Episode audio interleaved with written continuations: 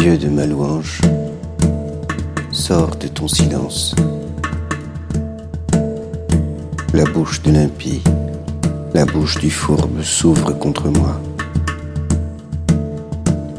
Il parle de moi pour dire des mensonges. Il me cerne de propos haineux. Il m'attaque sans raison. Pour prix de mon amitié, il m'accuse moi qui ne suis que prière. Ils me rendent le mal pour le bien. Ils paient mon amitié de leur haine.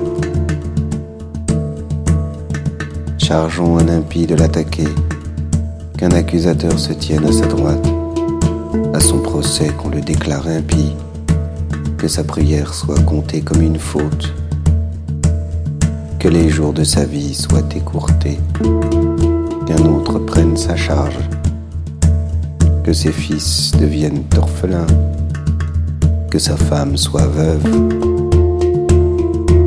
qu'ils soient errants, vagabonds, ses fils, qu'ils mendient, expulsés de leur ruine, qu'un usurier saisisse tout son bien, que d'autres s'emparent du fruit de son travail, que nul ne lui reste fidèle que nul de ses orphelins, que soit retranchée sa descendance, que son nom s'efface avec ses enfants, qu'on rappelle au Seigneur les fautes de ses pères, que les péchés de sa mère ne soient pas effacés,